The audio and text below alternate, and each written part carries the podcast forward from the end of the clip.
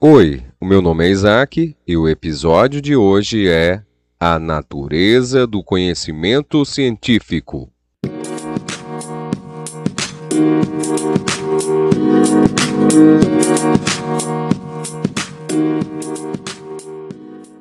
Pode-se dizer que, em seu trabalho, o cientista é guiado por uma característica humana básica, a curiosidade.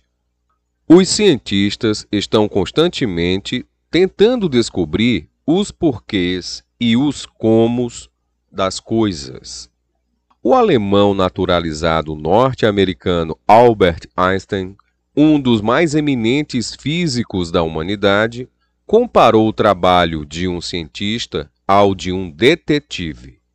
Como este, o cientista reúne uma série de fatos e, a partir deles, procura entender como ou por que determinado fenômeno ocorre. Os cientistas vai além da simples observação ou confirmação de fatos. Ele tenta explicar por que certos fatos ocorrem e quais suas ligações com outros fatos e explicações. Fazer ciência é mais do que acumular informações.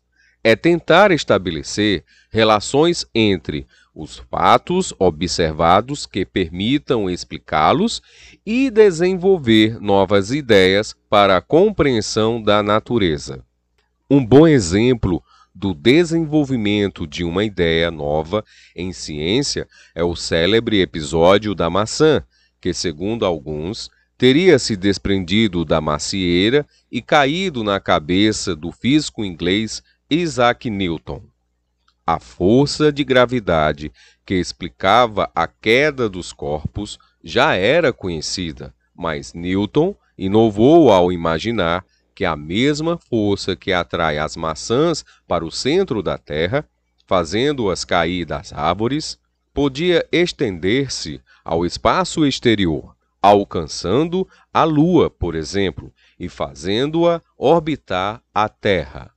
A ciência progride com ideias como essa, que ligam fatos aparentemente sem relação para explicar os fenômenos naturais. Newton, Darwin e Einstein realizaram muitas observações científicas, mas tornaram-se figuras de destaque na história da ciência principalmente por terem desenvolvido explicações que ligavam fatos aparentemente não relacionados. Tchau e até o próximo episódio.